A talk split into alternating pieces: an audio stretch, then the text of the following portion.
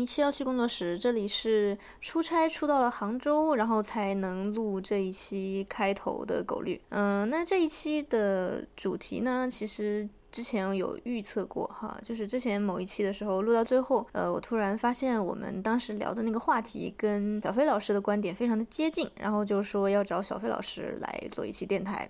当我把这个想法跟小白老师说了之后呢，他虽然没有就当时的那个话题继续下去，但是他说，诶，另外弄一期别的，别的是什么呢？就是《红楼梦》中的女女关系。嗯，于是就有了今天这期电台。那为什么我要出差出到杭州才敢录这一期电台的开头呢？是因为，呃，小飞老师在这一期的内容里面有一些部分让我非常的欣喜，就又打开了我一些新世界的大门，尤其是关于这个耽美文化这个问题，磕 CP 的这个事儿。虽然他讲的不是他的观点，是另外一位小飞老师的观点，但是这个观点本身呢，对我来讲耳目一新，又有了一些启发。然后在杭州嘛，最有名的景点应该就是西湖。想到西湖呢，大家会就会想到《白娘子》。《白娘子传奇》最经典的那一版，也就是每个暑假都会重复播放的那一版赵雅芝的版本里面的许仙的扮演者，也是一位女演员。然后呢，这一对女演员所扮演的荧幕情侣，应该是很多很多很多拉拉磕 CP 的开始。我为什么要提到这个呢？大家听到后面小飞老师对于耽美文化的一个解读，就会发现我所提到的这个女性去磕一对儿女性演员的 CP 这样的一个情况，和他所描述的那个状态还是有一点不同的。而这个不同其实也是很值得我们来思考的。那话不多说，我们直接进入小飞老师的今天的这个环节，关于《红楼梦》之中的女女关系。大家好。今天是我们的第六次课，也是我们呃关于《红楼梦》讲授的终局篇。我也没想到，也讲了这么久哈，真是欲罢不能啊！呃，讲了这么久，到最后一次啊，才讲到这个《红楼梦》里的女性之间的情欲，女性之间的情感。呃，不得不说呢，大家可能也会。抱怨，可能有些人会抱怨哈，你说这个课名字叫性别多元哈，可是讲了半天也不是很多元呢。这个我其实，如果你真的有这样的批评的话，我是接受的哈。呃，尽管一切多元，可能都是伪多元，就是你无论在任何一个场景当中听到一个人说他会接受很多元的东西，但是那个多元一定也是有它的限度。啊，嗯，那而且在多元当中，它的重心一定也是有的，啊，那，呃，我们这个课也是一样哈，就是在性和性别领域啊，简直是汪洋大海的多元，呃，那啊，我相信我很多东西都不会讲到，我对那些我自己呃不能够很擅长的，或者是呃整个的研究，中国的研究都还比较薄弱的。呃，那些汪洋大海的多元，我是真是心抱敬畏啊！知道的总是非常有限，嗯，但愿今后会有更多的机会去了解更多的东西。好，那呃呃，之所以呃这个讲到女女关系这么少，当然也是因为《红楼梦》里面关于这一块内容的确不是很多。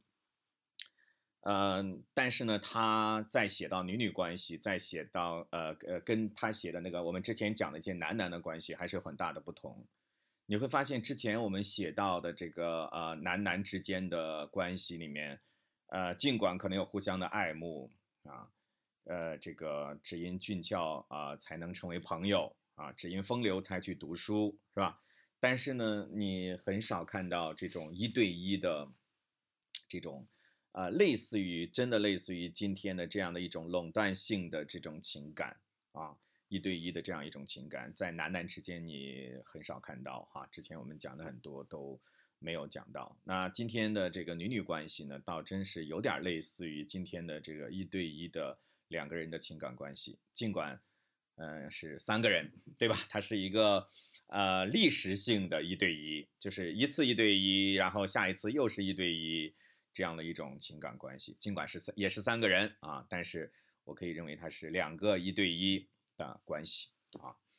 呃，《红楼梦》里面比较少的写女女关系，我在网上还真看到有人呃发挥他的想象力，他说除了我们今天讲的这一段以外，他还讲到了另外一个细节，我们也可以看一看哈，这个人的想象哈。呃，第三十九回大观园里面吃这个螃蟹宴，呃呃呃，李婉喝了这个酒，有点这个醉态啊。当然，她是这个啊啊，很早就失去了丈夫啊。赶上平儿过来以后呢，她一把拉住不让走啊。书中有这样的细节哈。这个呃，李婉揽着她笑道：“可惜这么个好体面模样，命却平常，只落得屋里使唤。不知道的人，谁不拿你当奶奶太太看？”啊，就夸她长得很好看呢，对不对？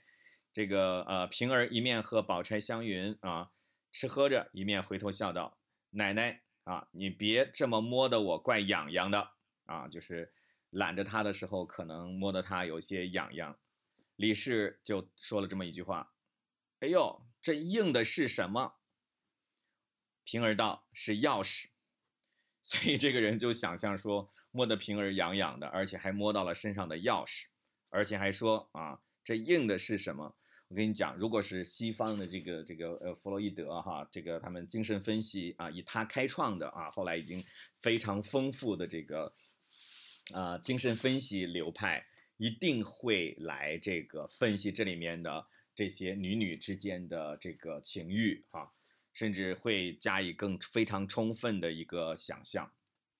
嗯，精神分析呢，呃，这个呃，在其实今天文学界依然有非常大的影响，尽管在心理学界不见得有非常大的影响了哈，但是其实是在文学艺术界，他的想象力，就弗洛伊德所开创的这么一个东西，他的想象力仍然在文学艺术领域有着非常广泛的一个啊，你去看国外的那些文化研究啊，文论、文学评论，会有大量大量的这个呃精神分析的资源。我在台湾看到一本书写《红楼梦》的，啊，这个廖贤豪教授写的哈，那个书名字我一时半会儿忘了，就是那个书我是印象非常深啊，我是去年看到的，我可以认为排在第一、第二名的，我认为好的书啊，他就是用这个西方的一些精神分析的理论来分析《红楼梦》啊，他认为《红楼梦》里面是这个跟移民有关啊。这个呃，反正我是觉得很有意思的哈，就是用精神分析哈，啊，但是这里面大家可以知道，就是说啊，豆瓣的这个这我刚才说的这个是豆瓣的一个作者的想象哈，想象这个呃呃李婉对平儿的这个情欲流动啊，在这个地方，当然我呃我觉得这个东西就是有点这个呃类似于啊腐女对男男的这个意淫了哈。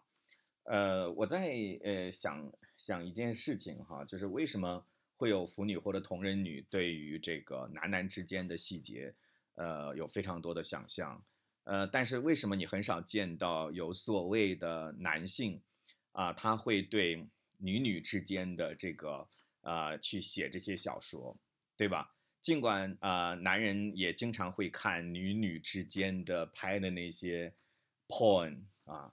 呃，拍的那些这个呃片子哈，就是那个啊动作片了，对吧？尽管呃很多男人也都热衷于此，但是你很少看到这个男男很热衷去写那些小说，以至于形成一种文化现象。那为什么是这样哈？那其实是也非常有意思的一个话题了，也不是一时半会儿能够去回答的哈。但是我自己有一个感觉。就是如果有一些男人会去写这样的东西，会去写女女之间的情欲，他会去想象，他会去写的很很甚至是很淫秽啊，我们打个引号啊，那一定会被很多很多人骂，会觉得说这些男人都很龌龊、很下贱，然后很糟蹋女人等等等等，呃，意淫，然后流氓等等。但是，一般女性去写男男的，哪怕写的很所谓下流、所谓的淫秽，我们都打引号啊。但是呢，这个就不会被给予很低的排斥。如果法律要判刑的话，大家还有很多的声援。所以我曾经跟大家说过，就是说，呃，以后我们有时间可能，嗯，会专门呃，这个有一次课来讲这个呃耽美小说。呃，或者是这些小说对于女性的意义，嗯，我在这方面并没有研究，但是我看到两三篇质量非常高的论文，一篇英文的，一篇中文的。呃，我我看了之后就非常有感觉。我今天先把他的那个中心思想说一下。他说那些女性去写这些耽美小说，呃，将来也会在历史上留下来一笔，而且是这个呃非常值得重视的文化现象。呃呃，其中呃，我接下来讲这个观点是这个哈佛大学著名的啊华人的女性的教授田小飞啊。她跟我是一个名字，不是一个姓哈。当然，那个名字的那个“飞”是草字头的哈，这个底下一个“非常”的“非”啊。你看这个姓名字里边的性别意象啊，那男生一般都不会那个“飞”就不会用那个草字头底下一个“非常”的“非”了哈。这个就是当然也是传统上的刻板啊，对于性别的规制啊。那田小飞是才女了，这个很早就在北大，就是非常呃年轻。很小的时候就上北大，后来到了这个哈佛大学，现在是教授哈。他呃，这个也写了很多这个文文学评论的。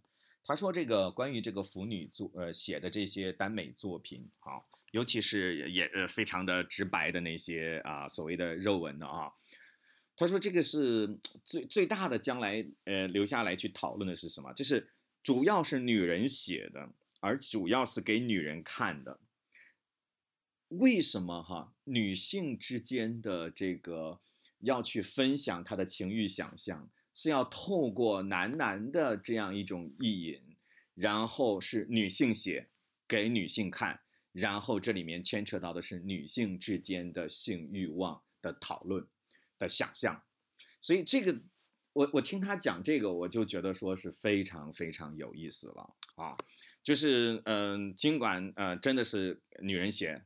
主要是给女人写的，主要是女人本来自己写的，然后给女人看的，然后女人通过对男男之间的写写的这个东西来，这个来进行情欲之间的一种交流。那为什么会是这样？那如果男人也要学习这个，然后对女女之间也进行这样，那一定会被骂啊，一定会被骂。就像刚才我说的这些细节啊，呃，那个如果。是一个男人天天去做这些事儿，一定会被骂流氓的，而且那个流氓还不用打引号，对吧？所以这这个就是非常有意思了哈。当然，它背后有着传统上在性方面的男女两性的双重标准。为什么使得女人曲径通幽，要通过对男男之间的写作来达成女人之间的一种情欲的交流啊？女人之间。我不说女人之间有情欲哈，就是女人来交流他们的对性的想象啊，所以这个是啊很有意思的哈。呃，我觉得也不可能再呃想出来更加深刻的一种评论了。我就我我只觉得这个观点是非常精髓了啊。好，那。呃呃呃，在讲这个之前，我还需要有一个知识要普及啊，知识性的东西要普及。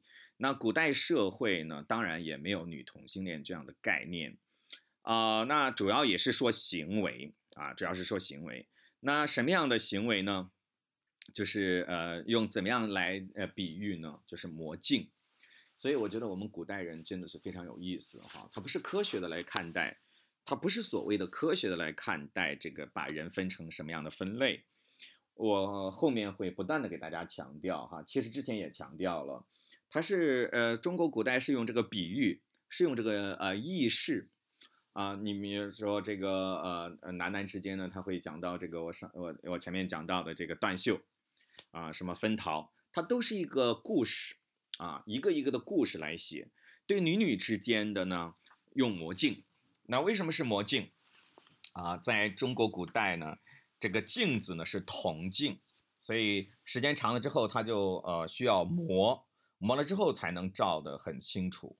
还有一首诗啊，叫“云想衣裳花想容，宝镜绰约映春风。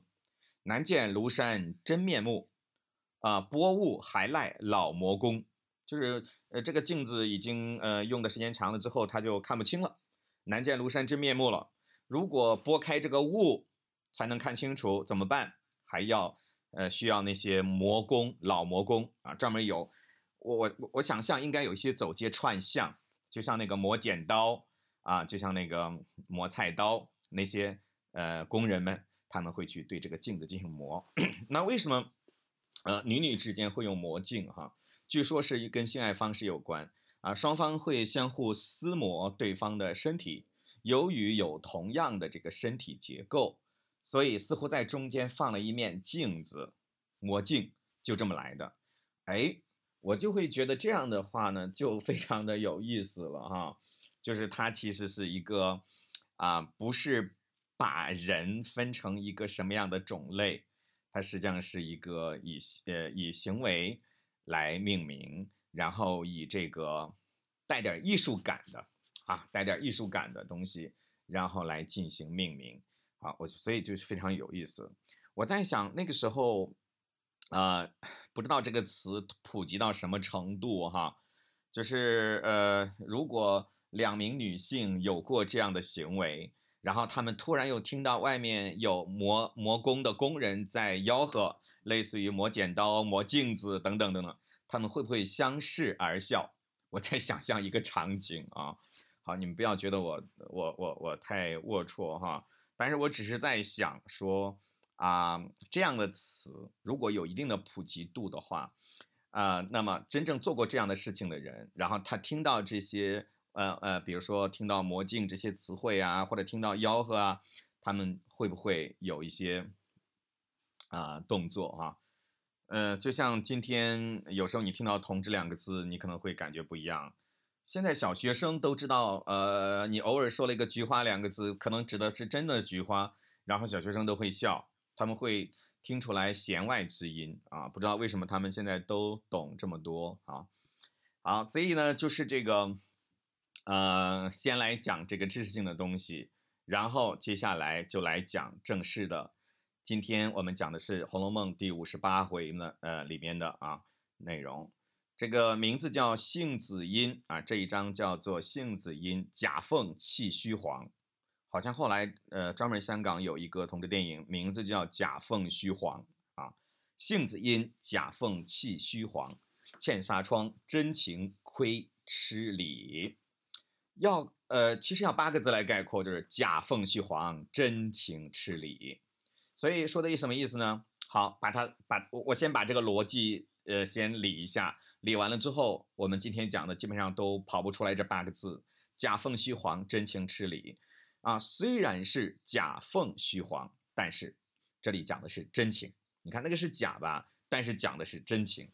而且呢，这个到最后呢，要达到一种对于吃理的这样一种理解，所以是假凤虚凰，就是第一个字假，第二个字呢是真啊，因为从假中。要看到真啊，虽然是假凤虚凰，但是是真情。第三个字是痴啊，假真痴是吧？所以要呃这三个字来概括我们今天所讲的这些东西啊。嗯，好，那么前面呢我们都相对的简单了啊，先把这个铺排一下，整个的呃简单的故事情节梗概介绍一下。老太妃死了，老太妃死了以后呢？这个呃，圣谕天下哈，就是这个，凡是有爵之家，一年之内不得这个呃筵宴音乐。也就是说啊，因为很尊贵的一个呃老太妃死了，所以呢，天下人都不能随便结婚了。然后有爵之家一年内也不能也不得有什么音乐了。呃，所以这个对呃贾家有什么影响？他们有十二个女孩子。我们不说金陵十二钗，对吧？呃，这个地方叫十二关，因为他们的名字都以关来命名啊。唱戏的好多都以关来命名，大家还记得奇观吗？之前我们讲的蒋玉菡是吧？所以这个十二个女孩子就是十二关。所以这十二关呢，是从苏州采买。当年为什么要买？是因为呃，元妃省亲要看戏。所以呢，大家知道苏州啊，这个昆曲啊，然后都非常的这个兴盛啊，那呃，然后去买这些女孩子来呃给大家演戏，演完了之后就留在贾府。那现在呢，这个老太妃死了以后不准大家再去呃呃听音乐了、听戏了，所以就要把他们打发走。结果有些不愿意走啊，呃，当然在这里可能比他们出去要好得多，对有些人来说啊，所以有些就没有走。那这几个没有走啊，然后呃，其中有些人方官就给了宝玉，小旦啊瑞官就送了这个宝钗啊，这个蕊官吧，应该是这么念吧，花蕊哈，蕊官送了宝钗，将小生偶官啊送给了这个黛玉啊。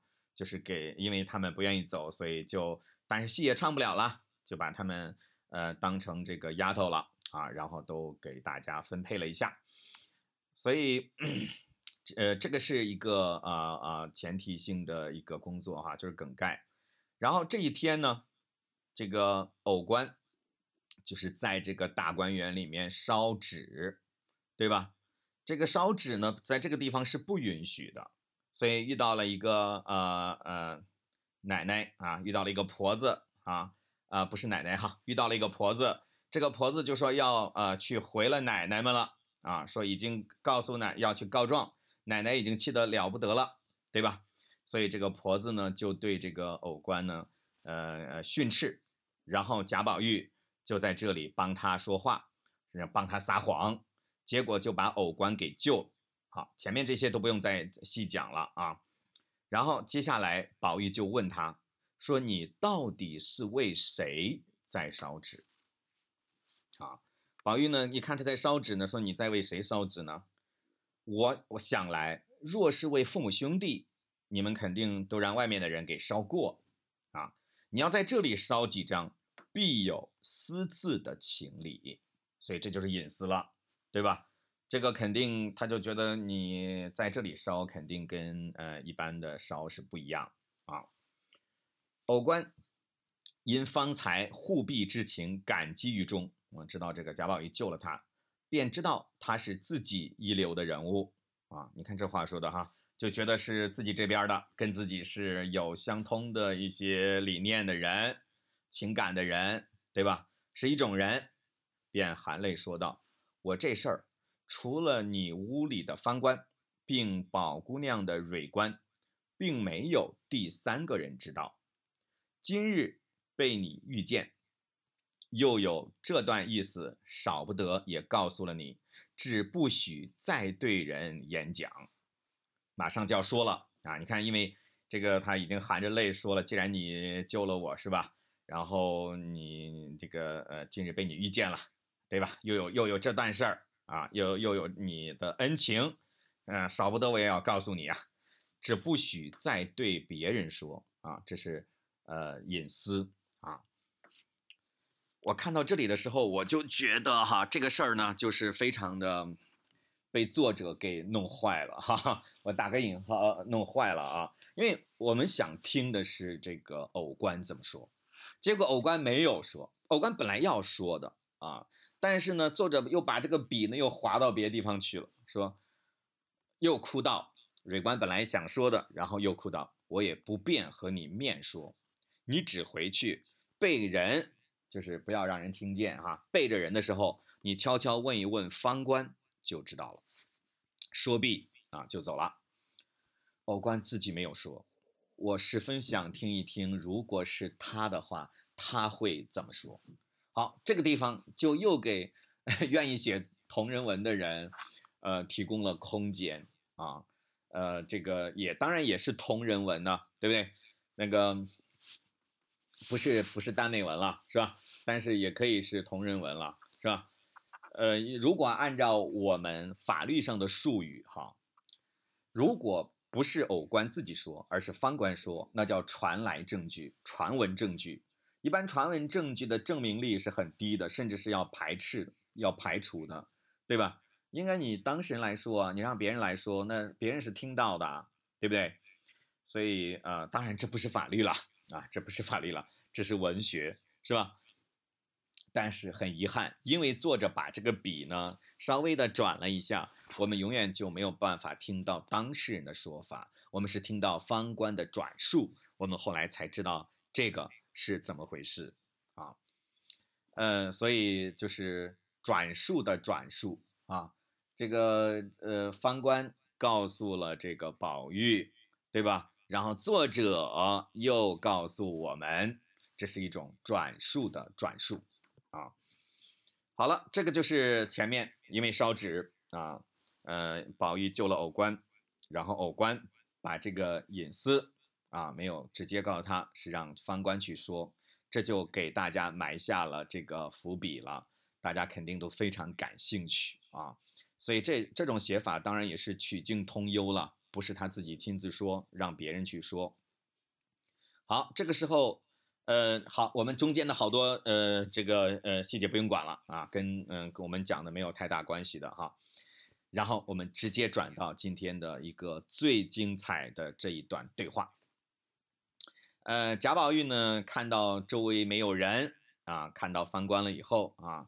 呃，这个看到周围没有人啊，然后就问啊，呃，这个犯官到底是怎么回事儿？他把他把这个大观园怎么去救偶官的都说了，然后说偶官在那里烧纸，然后就问他会会是怎么回事啊？大家听到犯官就开始来说了，这当然就是我刚才说的传闻证据了哈。说这事儿说来可笑又可叹，对吧？但是大家一定要注意啊！古代人他讲到这件事儿可笑的时候，他讲的他不是今天意义的这个恐同啊。现在在西方有一种有一个词叫 homophobia，就是说仇视同志的，叫做呃仇视同志的、嘲笑同志的啊，这个叫做 homophobia。但是古代他说的这个事情可笑又可叹的时候。大家听一听是怎么样可笑又可叹哈，他绝对不是说啊这些人都是变态啊，这些人都是神经病啊，对吧？他们需要治疗啊啊，然后他会很吃惊啊，他不是，他会觉得这事儿可能太吃了啊，是可能是一个癖好，这样的一个癖好可能呃一般人呃不不太会有的，但是他不会觉得说你是另外一种人啊，他会觉得哎这个有点。吃是吧？这吃吃的啊，有点癖好啊，这样一个是一个癖好。宝玉听了，忙问如何啊？说可笑又可叹，怎么回事呢？方官笑道：“你说他记的是谁？记的是死了的地官。这个字念地啊，上面一个草字头，下面一个的啊，下面一个的，这个字念地啊，地官。”宝玉道。这是友谊也应当的。方官笑道：“哪里是友谊？哈这个事儿，如果大家之前听过我讲的话，你再看到这儿，你要毫无感觉。我觉得你白听了我以前讲的了。我跟你讲，我我现在又要重复一下哈，重复一下我前面讲的，为什么在这里如此之重要哈？”我曾经跟大家说过什么关于友谊和同性之间的友谊和同性之间的情欲之间的区别，是不是我们曾经讲过？而且我还曾经说过福柯的一个名言，他说，古典友谊的衰落和今天所谓同性恋身份的浮浮出来浮出水面，它是一个呃一体两面的东西。而且我还解释，对吧？如果古代啊两个或者三个男人啊，他们要同不愿同年同月同日生，但愿同年同月同日死，你大概会觉得说，你今天人看到你大概会觉得说，哦，两个男人好成这个样子，那到底是什么关系？可是古代人这义结金兰啊，古典友谊是能容纳这个两个同性之间的非常亲密的关系的。可是今天大概就不太能够去容纳这样的关系了。对吧？呃，你比如说今天要是呃两个男人之间要结拜，呃同年同月同日生，同年同月同日死，等等等等等之类的哈，不能够同年同月同日生，但愿同年同月同日死啊。呃，你要么觉得这两个人是真的是呃 gay，你要么会觉得这两个人是黑社会，对吧？你不会觉得他是呃所谓正常，对吧？所以古典友谊的衰落。和所谓同志身份的产生，它是一个一体两面的东西，呃，也呃也呃启发我们思考说，今天为什么要讲好基友？其实好基友在今天不是讲 gay，对吧？说两个人好啊，两个同性的好，说他们是好基友，这是一个啊，就是我刚才说的友谊关系和情欲关系其实是模糊状态，但是啊，这个就是今天才会产生的这个词。啊，就是朦胧暧昧的所谓的好基友。所以当贾宝玉说这里是友谊的时候，方官笑道：“哪里是友谊？”啊，我看到这里，我就会不断的回想福柯所讲的那个理论，啊，我最喜欢的哲学家，我最喜欢的思想家福柯，对吧？好，呃，这个方官笑道：“哪里是友谊啊？”这就是我刚才说的啊，友谊和这个情欲的关系。大家还记不记得我前面讲过，秦钟跟那个香莲，香莲假装上这个厕所啊，然后这个秦钟。跟跟着香莲出来之后，第一句话问的是什么？说家里的大人可管你交朋友不管？这个朋友是什么？交什么朋友？朋友是什么？对不对？这个都是啊，可以值得去思考的。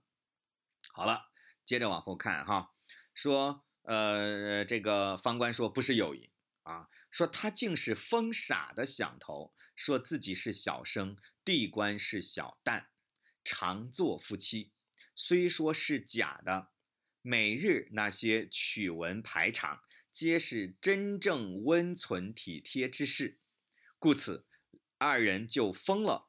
虽不做戏，寻常饮食起坐，两个人竟是你恩我爱。然后地官一死，后来地官死了啊，地官一死。他哭得死去活来，至今不忘，所以每节烧纸。后来补了蕊官，也就是说后来呢，又跟蕊官好上了啊，也是这个他们一起唱戏的女性啊。后来补了蕊官，我们见他一般的温柔体贴，继续温柔体贴，也曾问他得新弃旧，他说这又有个大道理，比如。男子丧了妻，或有必当续弦者，也必要续弦为事，便只是不把死的丢过不提，便是情深意重了。若一味因死的不续，孤守一世，防了大劫，也不是理，死者反不安了。你说可是又疯又呆？说来可是可笑？这个很有很有意思了哈，呃，喜新不厌旧啊，而且我前面讲了，呃，我说这，呃，我说他们这两段关系啊，都是一对一啊，嗯，每每一次都很认真，都很投入，都很痴情啊，他不是一个同事性的三个人哈，不像我们说贾宝玉那太多了哈，但就男男的关系而言，大家还记不记得贾宝玉他有？这个两个都是三个人明显的在一起，很朦胧、很暧昧的，啊，柳湘莲、贾宝玉和那个秦钟这三个人啊，他们三个人之间互相有爱慕哈，这个在我们的书里面看的非常明显。另外三个人是贾宝玉、蒋玉菡和北静王，对吧？那三个人也是有关系的。呃，后来不是那个蒋玉菡把北静王送给他的汗金子给了宝玉吗？最后惹得宝玉呢，呃，这个被打得够呛啊，这个被狠狠地打了一顿，而且那个汗金子这个非常重要的证据被指出来以后，他没有办法否认，他认识其官，所以后来被打得一塌糊涂啊，呃，所以那个是三三个三个三个三个啊，都是同时啊，呃，贾宝玉都在里边啊，那这这个呢，女性之间的呢，都是一对一，每次都是一对一，这是一个，另外一个，大家有没有发现他们的名字叫什么？这个太有意思了哈，呃呃，这个呃偶官，偶是吧？这个莲嘛，对吧？偶地是什么？也是莲，莲子，对不对？偶是莲的茎，对不对？这个呃地是这个莲子，上面一个草字头呢，这个下面一个的啊，就是那个去世的地官，对吧？蕊官是什么？花。当然，它不仅仅指的是莲花了，但是在这个语境里面，它就是莲花嘛。所以这三个人之间的关系在名字当中体现了嘛，对吧？这个一个是偶静偶官，一个是地莲子，然后一个是什么蕊，对吧？在这个语境里面，它就是莲花，非常有意思哈。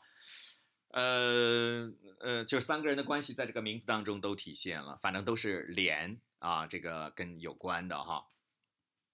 好，但是这个还不是最有意思的哈，最有意思的是什么？我们刚才不是说了贾宝玉的三人关系吗？啊，这三个人关系里面，其中有有呃呃呃，其中三个人是谁呢？其中三个人是柳湘莲、蒋玉菡、贾宝玉。柳湘莲是什么？莲嘛，对不对？蒋玉菡的菡是什么？也是莲。你去查一下那个菡啊，柳湘莲是莲，香莲吗？莲吗？直接就是莲花的莲吗？蒋玉菡也是莲。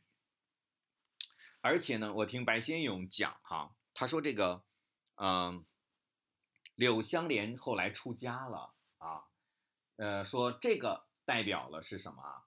代表了是那个脱俗的，脱俗的贾宝玉啊，贾宝玉也要出家嘛，对不对？柳湘莲代表了那个脱俗的啊，这个出家的那一面。蒋玉菡后来娶了谁呢？我们前面讲过，蒋玉菡后来娶了花袭人，而花袭人是第一个跟贾宝玉发生性关系的女人，对吧？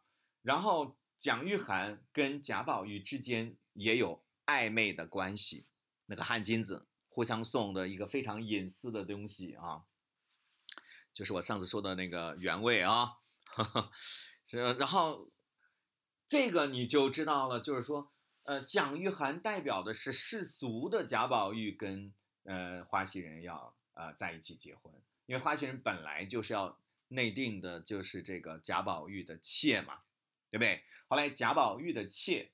嫁给了蒋玉菡，对吧？我们曾经还说过，说内侍外侍结为一体了啊，都跟贾宝玉有关系啊。这个男的啊，跟他有关系的和女的有关系的两个人结合了嘛。好，所以呢，就是这个啊呃贾宝玉啊，他的两个啊世俗的和非世俗的身份。好，这些刚才这两个都不是我的发现，就是。关于这个地官、偶官，还有这个蕊官，都是跟莲有关啊，都是莲啊。柳香莲，然后这个蒋玉菡也是莲，对不对？也是莲，他们呃这个后来他们三个为一体的哈。那接下来的问题是什么？我的发我的发现是什么？我的发现是为什么男男的关系和女女的关系都要跟莲结合呢？对吧？好了，关于这个创建我讲完了，呃，你们可能会觉得很奇怪，老师你在干嘛？你在干嘛？你就提了个问题啊，你就提了个问题啊。我刚才说了，呃，柳湘莲的莲，蒋玉菡的莲都是莲，那是别人提的嘛，我是从白先勇那里听来的，对不对？然后这个说地官、偶官和蕊官，对吧？这个也不是我发现的嘛，但是。把这两个东西给合在一起，我要问你，为什么把男男的关系都跟莲结合，然后把女女的关系也都跟莲结合？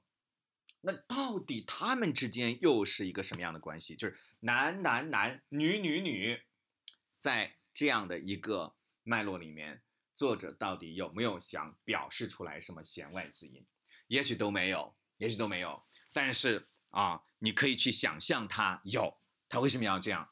我把这个问题呢抛给你，你你不要小看提问题啊，提问题也是创建的。你提了一个非常好的问题，就完全可以写一篇论文了。尽管你不一定能够回答，对不对？提出一个好问题也非常好。最近，呃，我那个，呃，在家里呢，这个诗兴大发，因为我们洛阳不是每年有牡丹花会吗？啊，牡丹花卉今年估计开不了了吧，或者是开的也不会那么大，因为，啊，你让全世界的人都来看牡丹，那不太可能。而四月份马上就到了嘛，啊，疫情的原因，那不可能开的太大，或者也不可能开了嘛。但是牡丹花会开呀，我就诗兴大发，然后就吟了一句诗啊，这个花会不开，花会开，花会不开，花会开。啥意思啊？这个花卉可能不开了，或者不会开的那么大了，但是呢，花牡丹花还会开。你看这个就体现了什么精神哈？就是在疫情之下哈，牡丹花会开不了了，我们不要群聚是吧？我们今年有点沉闷的一种气氛，但是牡丹花还会迎着疫情怒放，对不对？牡丹花这个这个迎着疫情怒放，呃，你要中学要写中心思想，说体现了作者乐观主义精神啊。后来我我说这到底是一首诗还是要对对子哈？有点类似于南通州、北通州、南北通州通南北了，对吧？后来我跟台湾的教授朋友聊，台湾的教授朋友呢就也对不出来，但是后来他们告诉我说，你这个呢，如果对对子的话，哈，它应该是个下联儿，对吧？按照平仄啊，当然平仄我是很不懂了。然后他说，按照平仄呢，应该是这个呃下联。好，所以呢，这个问题呢，我觉得这个对联挺好的啊，这个半个对联儿。那对吧？你能不能对个上联儿？是不是？能不能对个上联儿啊？呃，所以啊，好，回到我们这个语境里面，我刚才提了一个问题，我为什么要提这个问题啊？你要不研究这个同志啊，你很难提出这个问题。为什么？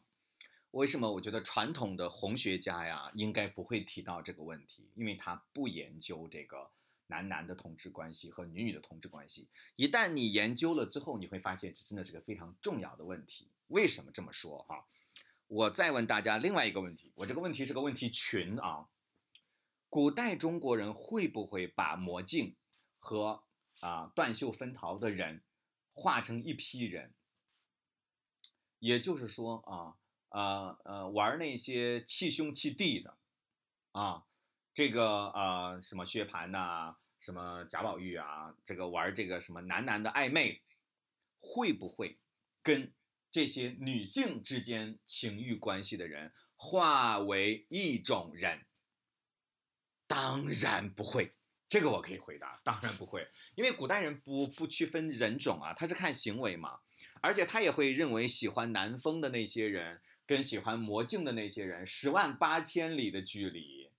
对不对？十万八千里的距离。如果传统的这个，啊啊呃，一个很重要的原因是什么？哈，今天西方人的同性恋这个词，他是看待你这个喜欢的人的这个性别，所以他把这个 L 和 G，gay 和 lesbian，他一定画在一起啊。因为从逻辑上来讲，他们喜欢都是同性别的人。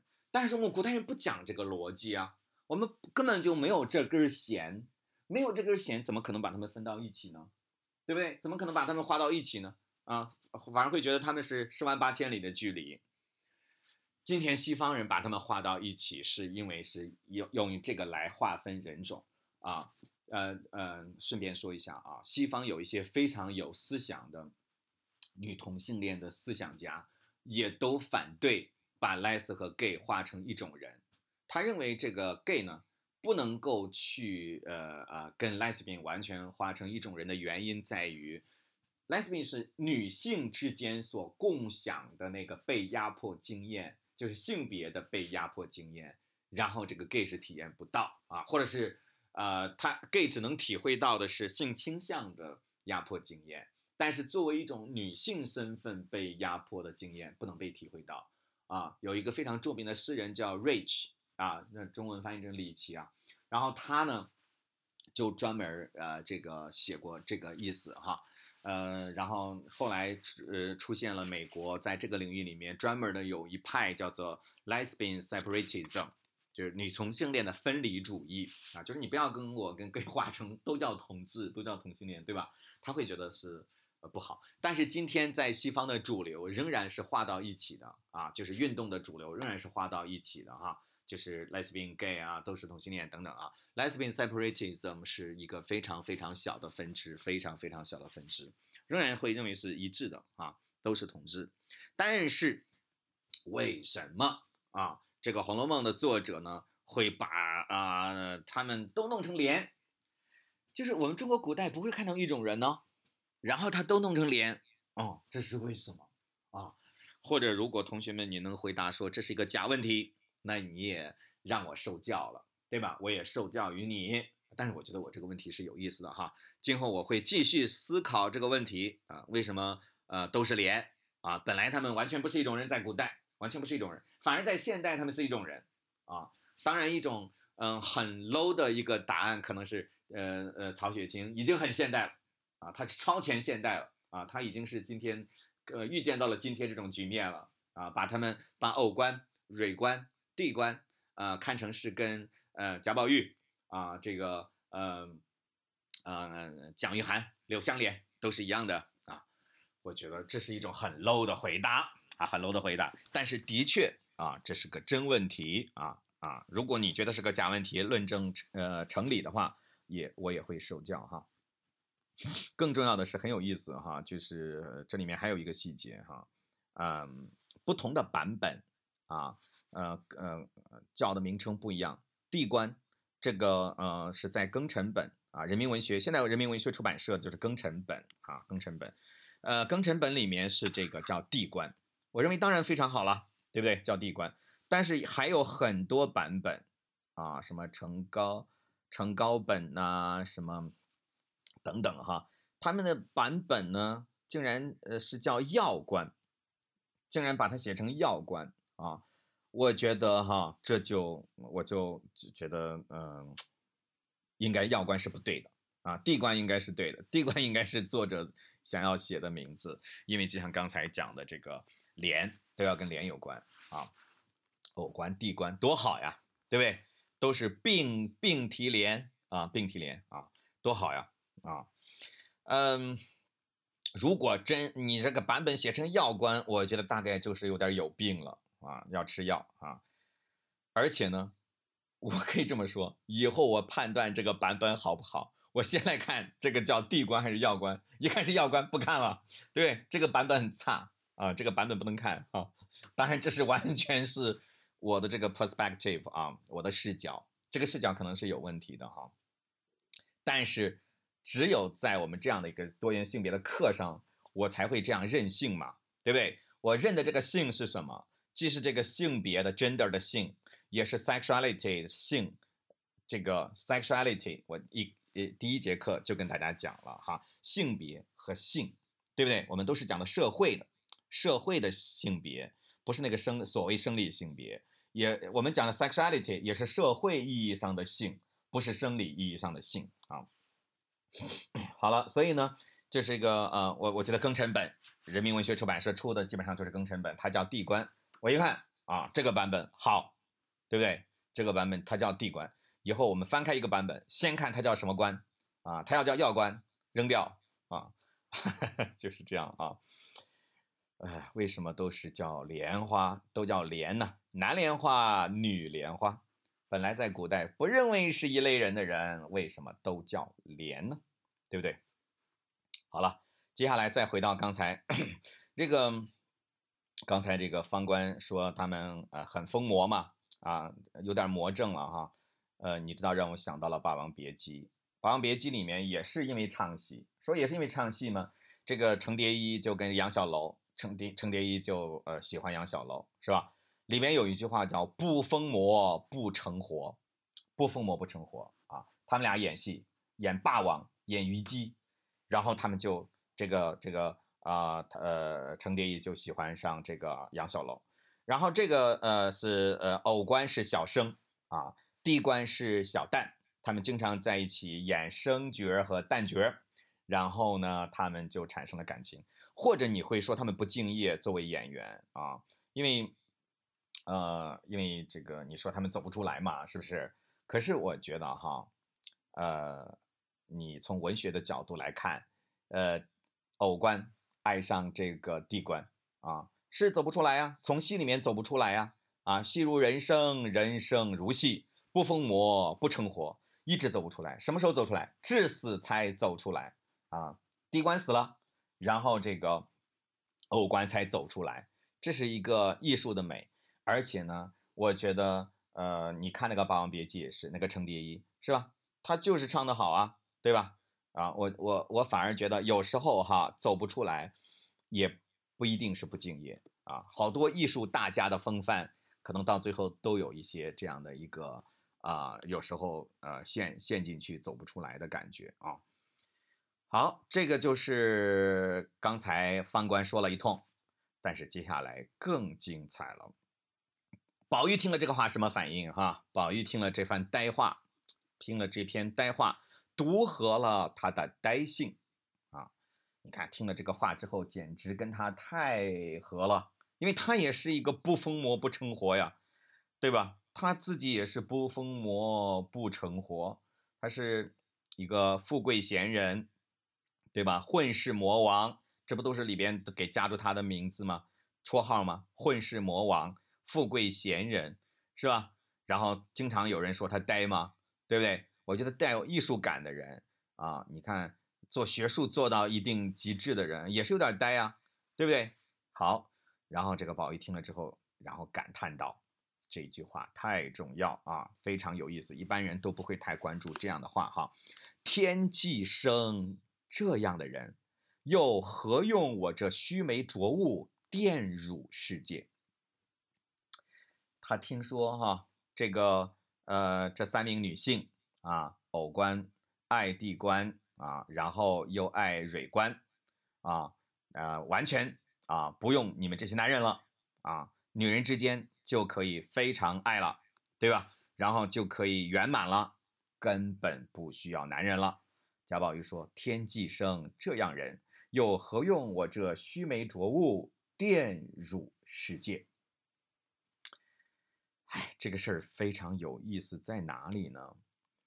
嗯，古希腊哈，古希腊呃，这个福柯写性史的时候就写到，古希腊，古希腊男人和男人之间，尤其是男人和小男孩之间的这种情感是被广泛接受。那个会饮篇啊，我不说了吗？我曾经带着研究生读会饮篇，读了大概。就是每周三节课，读了大概有五次课还是六次课，我有点忘了哈。我们很认真的读那个会影片，里面就是讲苏格拉底等等一帮人在一起讨论爱欲，讨论的爱欲啊，爱若斯就是主要指的男男之间的，对吧？他们在一起讨论啊，呃，但是呢，福柯写信史的时候写到，阿尔泰米多尔有这么一个人。他在解释梦的时候，哈，他其实是不太能够去接受女人和女人之间的性的这个梦，他认为那个是不自然。但他们两个男人，他认为很自然。后来福柯在那个他的书里面，就是性史里面，他就写了这么一段话，他说为什么这个啊阿尔泰米多尔他不能接受女人之间的性，他能接受男人之间的，他不能接受女人之间的哈？他说。一个女人通过一种很平常的人为手段，篡夺了一个男人的角色，非法的占有了他的位置，拥有了另一个女人。而在两个男人之间充满男子气概的性交行为是不违反自然的。这是古希腊的啊，这是古希腊的时候，也就是说更能接受男男之间的性，不能接受女人之间。他为什么不能接受女人之间？他说的意思是什么？一个女人通过一种很平常的人为手段篡夺了一个男人的角色，非法的占有了他的位置，拥有了另外一个女人。那意思很明显，那意思就是说，如果一个女人和另外一个女人相爱，那他们就不需要男人了。所以，他篡夺了那个男人的位置，这当然是男权思想、父权制的思想哈。那有意思在哪里呢？呃。就是当古希腊的这个人啊，阿尔泰米多尔，他做这样的解释，说一个啊女人篡夺了男人的位置。好，用在《红楼梦》里面啊，你可以这么说：说这个偶官啊爱上了地官，爱上了蕊官，他非法的 占有了男人的位置啊。当然，这个非法不是不合法律的意思哈，就是不正当的意思，就是呃本来。不是他该有的角色啊，应该是应该是男人占有这个女人，你怎么能够占有这个女人呢？你一个女人怎么能占有这个女人？你篡夺了男人的位置，所以呢，这个不被接受。好了，我看到有些写《红楼梦》的人啊，写到宝玉这句话：“天既生这样的人，又何用我这须眉浊物玷辱世界？”有很多人就直接用啊福克的这个话以。表明，宝玉也是这样的想法，我觉得这个很无聊这个就是牵强附会。为什么？我认为贾宝玉说这句话：“天际生这样的人，又何用我这须眉浊物玷辱世界？”他当然不是在反对这份情感，他当然也不是说你怎么能篡夺我男人的位置呢？他当然不是这样的。表面上看起来是这样，你看天际生这样的人，又何用我这须眉浊物玷辱世界呢？对不对？那给人感觉好像是说在抱怨啊，你怎么篡夺了我男人的位置呢？但是完全不是，因为你看一个人的话呀，你必须看谁说的。你要是一个呃非常有父权制、向来都是大男子主义的人，那他说这样的话，可能就是呃抱怨啊你呃这个偶官怎么篡夺了男人的位置。但是贾宝玉向来不是啊，他甚至认为男人本来就是龌龊的。他是看不起男人呢，他觉得女人都是清爽的，女人都是这个呃水做的，男人是泥做的，是不是啊？后来还有人总结呢，说花美男是不是水泥做的，是吧？就是归纳嘛，说男人是泥做的，女人是水做的，对不对？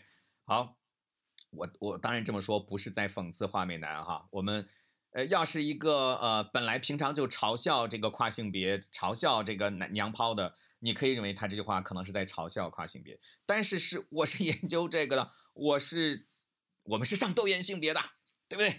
啊，我们不可能是嘲笑的嘛，我们同样说同样的一句话，所以贾宝玉说同样的一句话，绝对不能当成是嘲笑这些女性，他说的就是说，本来这个就不需要我了，这个世界不需要我了，他们的世界不需要我了，他是真心诚意的觉得他这个须眉浊物。不应该存在在他们的世界，啊，他们的世界就是这些，呃呃，蕊官、地官啊，这个偶官，对吧？好，所以同样的话，你得看谁说，你不能随随便便的拿一个东西就往上安啊，那就是牵强附会啊。嗯，宝玉是乐得被篡夺了，那篡夺就篡夺了吧，挺好的呀，本来就不需要我了，他们挺好的。但是你注意，今天这个世界上很多地方。的确是，呃，他们不能接受女同志的时候，他用啊呃类类似的语言的话，那就是在嘲笑，那就是在呃排斥啊。甚至我给大家今天介绍一个词，介绍这个词的时候，心里是很沉痛的哈。为什么是这样呢？就是嗯，南非，南非。可以这么讲，南非在同志的权利领域，在立法上是相当进步的。他在二零零五年的时候，比美国还要早十年吧。他在二零零五年的时候，他的南非的宪法法院就要求要承认同性婚姻的合法化。二零零六年就已经呃合法化同性婚姻的合法化，而且南非当时世界上第五个同性婚姻合法的国家，而且南非的后种族隔离政策哈，它的宪法。它是世界上第一部禁止性倾向歧视的宪法。你能想象美国是这样吗？美国连这个女性平权的呃这个啊宪法修正案都没有通过，对吧？当然，他后来用这个第十四修正案来保证性别的平等，但是曾经女权主义推动的那个要在宪法上写上性别平等的修正案都失败了啊。呃，所以南非竟然是全世界第一个。直到现在，可能也是唯一的一个哈，我没有去查哈，大概应该是唯一的一个 禁止性倾向歧视的宪法，直接在宪法上写上啊。可是啊，法社会学告诉我们啊，书本上的法是一回事儿啊，实践中的法又是另外一回事儿，对吧？Law in book, law in action 啊，law in action 呢就是实践中的法啊，或者是实践中的人啊。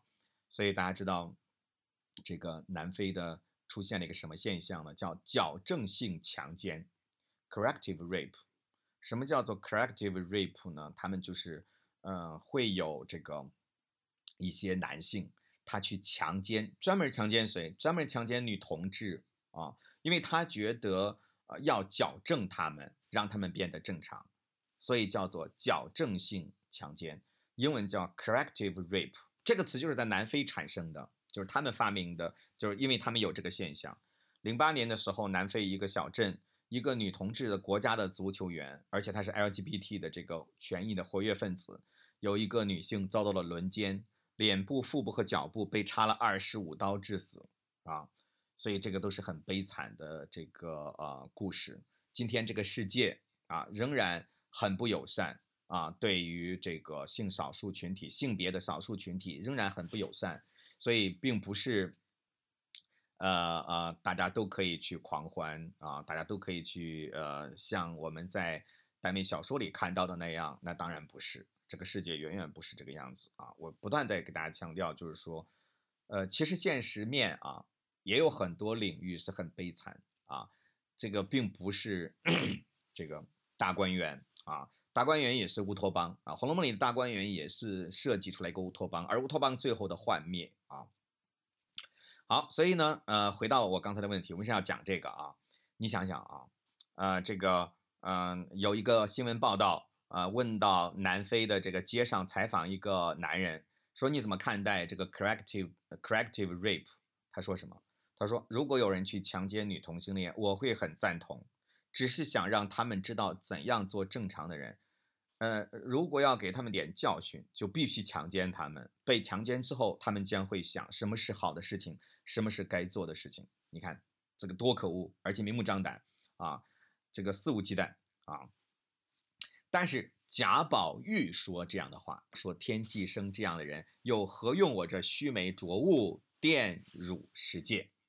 他是真的觉得没有必要让我去玷辱他们了，但是在南非那些人如果说类似的话，他们就真的想去玷辱他们了，对吧？他们去强奸他们，然后去矫正他们，对不对？因为在南非有一些男人，当然不是所有的啊，因为南非我们说了立法很进步，那一定是有很多呃比较正派的人物存在的哈。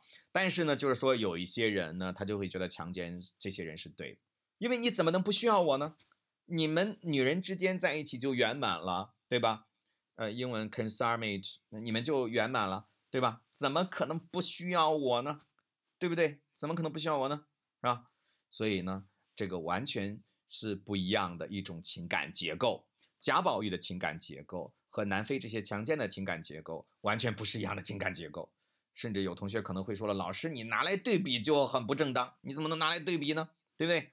但是贾宝玉这个话，你要不是他说的，你要是南非的那些强奸的人说的，说你怎么能不需要我呢？对不对？那个那个情感结构就完全不一样。好，这个是关于这个啊啊贾宝玉啊，最后还有一些细节呢，我也要稍微说一下哈。啊，最后贾宝玉说啊，你们呃，你你你去烧个画，以后不要让他烧纸钱了。这烧纸钱，这不是孔子的遗训。这是后来的异端啊！你去可以做点别的，是吧？只在静，不在虚名啊，就是只要心里有就行了啊。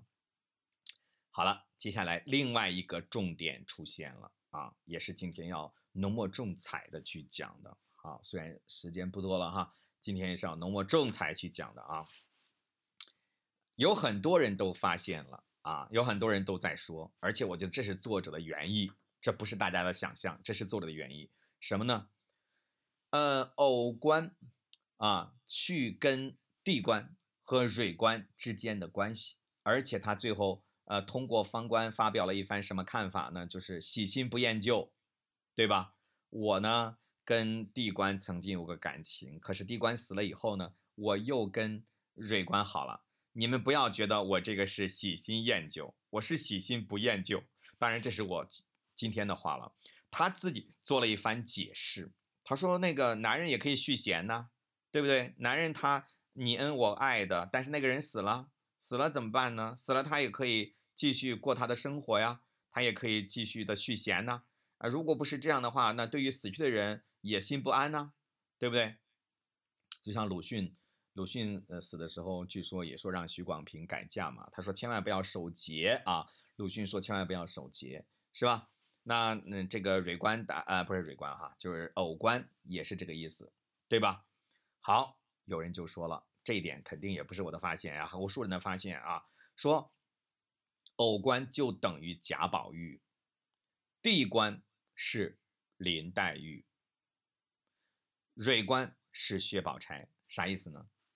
就是说，后来林黛玉死了，贾宝玉娶了谁呢？贾宝玉娶了薛宝钗。也就是说，他是借偶官的口当然是哦通过方官传达的，就是为贾宝玉做了这个后来的结局做了一个演示，而且做了一个辩护啊。他跟林黛玉是好啊，可是林黛玉恩恩爱爱，后来死了。林黛玉死了以后，然后贾宝玉再娶了薛宝钗，他认为是没有问题的，对不对？这个呃方官已经通过他的嘴呃传达了偶官的意思哈，就是一个辩护，说偶官为什么是贾宝玉？因为刚才不说了吗？啊，都是呆呆的啊，当然是加引号哈啊，而且偶官觉得贾宝玉跟自己是一流人呢，跟自己是一种人呢，对不对？而且也听了这一段呆话。然后贾宝玉就符合他的呆性，所以他们是一样的吗？偶官就是代表了贾宝玉吗？都呆吗？地官就代表了林黛玉，你也不要觉得这个是瞎说的。为什么？在第二十二回的时候有一个细节，把这些戏子买来以后呢，大家见面，大家见面呢，有一个小旦长得特别像林黛玉啊，这个小旦呢，应该就是地官啊，因为他长得像林黛玉。所以史湘云当时就说了，说这个啊小旦长得很像林黛玉，结果林黛玉气死了啊，然后就又开始发脾气、小性子啊。你知道为什么他生气呢？原因是古代演员的地位不高啊，下九流嘛，对不对？那古代演员的这个地位不高，小戏子嘛，对不对？然后就甚至是这个伶人，他们的后代都不能参加科举，他们。类似于是这个，呃，甚至地位有时候比丫头还要低，所以你你说他长得像林黛玉，林黛玉就生气了，呃，这就是职业地位的很大区别哈。如果今天哈，同学们有人说你长得像某位演员，你肯定高兴坏了啊，除非那个演员长得很难看哈。如果有人说你长得像演员，你肯定很高兴，因为演员地位高了。如果 这个演员今天地位还非常低的话，你大概就。高兴不起来，所以林黛玉她当然也是有这个呃势利眼嘛，啊对吧？呃林黛玉再怎么好啊，我们再怎么夸他，但是他的那种当时那个等级地位呢还是非常清晰的。你说他长得像一个唱戏的，他当然很难很呃很难听，他会觉得我怎么像戏子呢？对不对？啊呃所以呢这个地官是代表了这个黛玉，所以他死了嘛。然后这个呆呆的偶官就代表宝玉嘛。然后蕊官就是薛宝钗嘛，因为后来蕊官不是也分给薛宝钗了吗？所以蕊官就代表了薛宝钗啊。当然你要非要牵强附附会哈，说蕊官就是薛宝钗，我就很多研究红学的人喜欢这样。今天我也学学他们哈，说蕊官代表薛宝钗哈。你想《西厢记》里面有写到性生活的时候，有有这么呃一段哈，说将柳腰款摆，花心轻钗，露地牡丹开啊，那花心轻钗。陆地牡丹开，对不对？然后宝钗跟蕊官，对不对？花心就是蕊嘛，花心就是蕊嘛，对吧？花心轻钗，陆地牡丹开，所以这个就是瑞官就是薛宝钗啊。这个牵强附会啊，这是我今天讲的很很没有品质的一个牵强附会啊。牡丹开，对吧？呃，花会不开，花会开 是吗？好，这个 牵强附会啊。好，这不是我重点讲的，我重点讲是。呃，回到刚才，就无数的人都提到了，是要借偶官的口来说啊，这个贾宝玉呃，在林黛玉去世以后娶了薛宝钗是没有问题的，你知道？但是我要站在他们的发现之上，要做一个新的发展，就是跟我们的课有关的啊。这是这是多么伟大的一个作品呢！它伟大在哪里？它借哦。女性之间的情感 来比喻，来类比男女之间的情感。如果按照今天的一个呃术语去写的话，它是用用啊这个女同性恋来写男女异性恋之间的情感，对吧？哎今天的中国是什么状态？今天的中国，呃，《陈情令》你们有人推荐？我还没看过哈。据说叫单改剧啊，大概单改剧的意思是说，你本来是个耽美的作品，但是因为你要在电视上演或者网上演，因为政策不允许，所以你要把同性之间的写成为呃那个啊、异性之间的，只不过里面穿插很多暧昧的那个情节，让你看到它的前身是个耽美的东西，它会让你玩暧昧，让你去想象，对不对？让你去想象，对吧？所以像王一博他们不都是这样，呃，赶上了这些呃意淫啊、这个呃呃男男之间的这种这种啊、这波风潮嘛，对不对？所以今天完全是反过来啊，今天反过来就是说要借这个啊、男女之间，然后写呃男男之间啊，但是呃你看到这个《红楼梦》里面。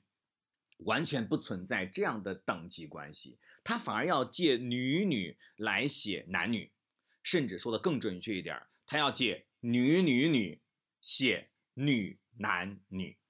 他借女女女是什么？女女女就是偶官、帝官，然后蕊官。女男女是谁？林黛玉、贾宝玉、薛宝钗，对不对？为什么要这样啊、不知道。多么伟大的一个作品呢、对不对？真的让人叹为观止啊！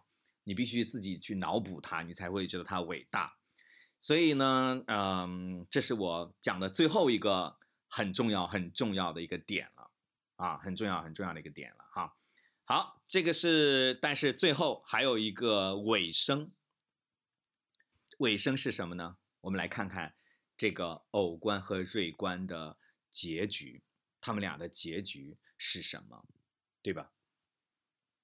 呃，最后他们俩的结局是出家了，啊，嗯、呃、嗯，而且他们俩出家是在一个地方啊，蕊官和偶官他们俩出家是在一个地方，嗯、所以我们可以去想象蕊官和这个偶官他们之间的爱情还会延续下去吗？对不对？好，我觉得是会啊。为什么？因为安里面呀，真是个好地方。安里面真是个好地方。为什么？嗯，大家可以想一想，如果在古代，女人和女人想在一起终身，该怎么办呢？女人跟女人想在一起终身，怎么办呢？我呃有一个学期带着同学本科生去读那个《莲香伴》，李渔啊，著名的戏剧作家李渔他的一个作品《莲香伴》，就是写女女之间的情感。这是李渔写的第一出戏，著名的伟大的戏剧家李渔，他写的第一出戏竟然是写女女的情感，而且他写这两个女人终生都在一起。好，为什么终生可以在一起？对吧？因为古代。大家知道，女人 想跟另外一个女人终生在一起是没有空间呢。去哪里有空间呢？对不对？我记得我那个潘绥铭老师哈，我不但提到他，他说这个中国古代女性呢，大概有几种地位哈。当然这是很粗糙的分类了哈，叫妻、妾、婢、妓、尼，啥意思？要么做别人妻子，要么做别人妾啊。啊，婢呢就是丫鬟啊，妓就是妓女。妓女也是一个职业嘛，啊，然后最后尼尼姑啊，或者是出家呀，啊啊，或者是啊，呃庙里面或者是道家哈，都可能尼姑啊，是吧？这些都有可能哈。所以呢，这个呃妻妾婢妓尼嘛，好，大家可以展开想象力啊。莲香伴里面两个女人相爱，然后最后怎么办？原来她们是嫁给了同一个丈夫。而且这个丈夫特别高兴啊！丈夫说：“哎呀，你看这个两个美人都在我的怀里哈，啊，非常，哎，这个这个得意啊。但是其实这两个啊，一个是他的妻子，一个是后来呃这个他的妻子帮他撮合的哈。其实是他妻子爱上了这位女性，对吧？他的妻子啊，这个里边就是啊崔，他的妻子叫崔简云啊，然后爱上了那个曹雨花。”崔简云爱上了曹雨花，然后把曹雨花介绍给了她的丈夫，然后他们终生可以在一起啊。戏里面还这样唱哈，说这个呃，当然我是唱不出来了哈，我是唱豫剧的哈，不唱这些呃，一般那个时候李渔那时候应该唱昆曲哈，或者唱河南戏啊。好像曹雨花这个，呃，其他他他他这个呃，跟那个崔简云其实等于嫁给了同一个男人。然后他们俩是怎么唱哈？叫萧童梦，小童装。晚上大家同梦啊，早上起来一起梳妆。萧童梦，小童装，镜里花容并蒂芳。哎，并蒂莲又来了，并并蒂哈。镜里花容并蒂芳，大家在一个镜子里面，哎，魔镜啊，这联想哈。萧童梦，小童装，镜里花容并蒂芳，深闺步步相随唱。大家在深闺里面能够永远在一起，但是因为没有办法有这个完全的女女的空间，所以他们只能够寄生在这个男女的这个婚姻里面，对吧？结果她丈夫还特别高兴啊！你要今天就说了，她丈夫是同夫。啊，等等等等啊，然后被骗婚了，等等等等，那完全就是瞎扯了哈。嗯，但是我之所以在这里说这个，里面有个细节，曹简云跟呃不是崔简云跟曹雨花在哪里见的面？是在庙里面，因为到庙里面烧香，所以他们两个人相遇了，然后就开始互相写诗，然后就开始互相相思，患相思病啊，然后历经种种磨难，最后终于在一起了。他们在庙里面见到了，有一个研究中国女同志的一篇，嗯嗯，美国的呃一个博士哈博士论文，他的中文名字叫桑子兰啊，然后台湾出版了他的这个博士论文啊，中嗯我们这边有人翻译哈，它里面有一个非常有意思的说法，他说啊他们在庙里见了，那个庙呀简直就是个女同志酒吧的作用啊，当然这开玩笑了哈，但是非常有意思啊。而中国，呃，给了女性多少空间去进行交往、进行认识、进行相爱？所以庙里面、庵里面其实是女性之间可以去安放他们情感的地方，对吧？所以我我认为结局啊，可能也是不错的，对不对？尽管安里面可能生活体验差一点，但是他们可以永远的在一起了。啊，当然，这是我们的好的一个想象啊。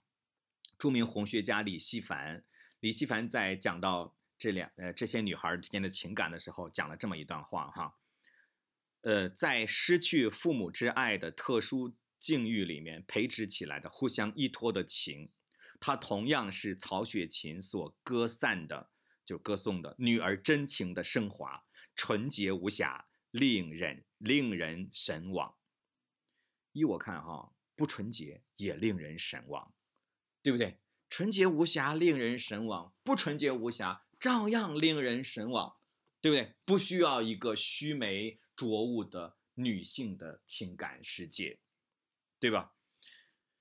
然后我看今天有些人的分析又是瞎套用啊，说这个偶官帝官分别是小生小旦。因为在台上时常扮夫妻，加上封闭的全女性环境，两个人一来二去像真夫妻一样你疼我爱。说这种模式叫做禁欲性同性恋，无聊，对吧？这种分析就非常无聊啊。但是知道你知道这个词什么意思哈？禁欲性同性恋也是西方的啊，来自于它的意思是说像监狱，像呃只收男生的学校，男校或者是女校。啊，他们之间啊，因为都是同性别的环境，所以大家在这个环境里面会有同性的性行为，甚至有一些情感。但是，一旦时过境迁，他们就不是了，因为他们当时没有什么选择，所以他们才发生了呃同性之间的情感，所以叫禁欲性同性恋啊。我觉得这个很无聊啊，这样的很无聊。我宁愿会觉得说啊，当然这里面他们不是呃完全纯同性的性别了，是吧？他们。呃，那个有些啊唱戏的也会跟男生发生情感嘛，对吧？好，所以这样的解读很无聊啊，所以我宁愿还要回到我们刚才的，就是说，啊，这是一个不需要啊须眉浊物的世界。这些唱戏的女孩子，在她们很残残酷的这样一个情境之下，她们从小可能就没有父母。然后他们从小学戏的时候一定受尽苦难，呃，又回到呃柯兰老师讲的一个悲苦心灵对另外一个悲苦心灵的爱，啊，对吧？没准他们在一起还会痛斥男权世界带给他们的灾难啊，当然他们不一定会用男权制这样的词，但是一定也会呃去呃呃呃互相之间交流的时候会会对这个世界进行控诉啊，带给他们的不公平，带给他们的这种灾难，带给他们的一种痛苦，但是在这个过程里面啊。他们啊，互相之间啊，女儿所谓女儿真情的这样一种升华，纯洁无瑕，令人神往；不纯洁无瑕，也令人神往。好，今天就到这里。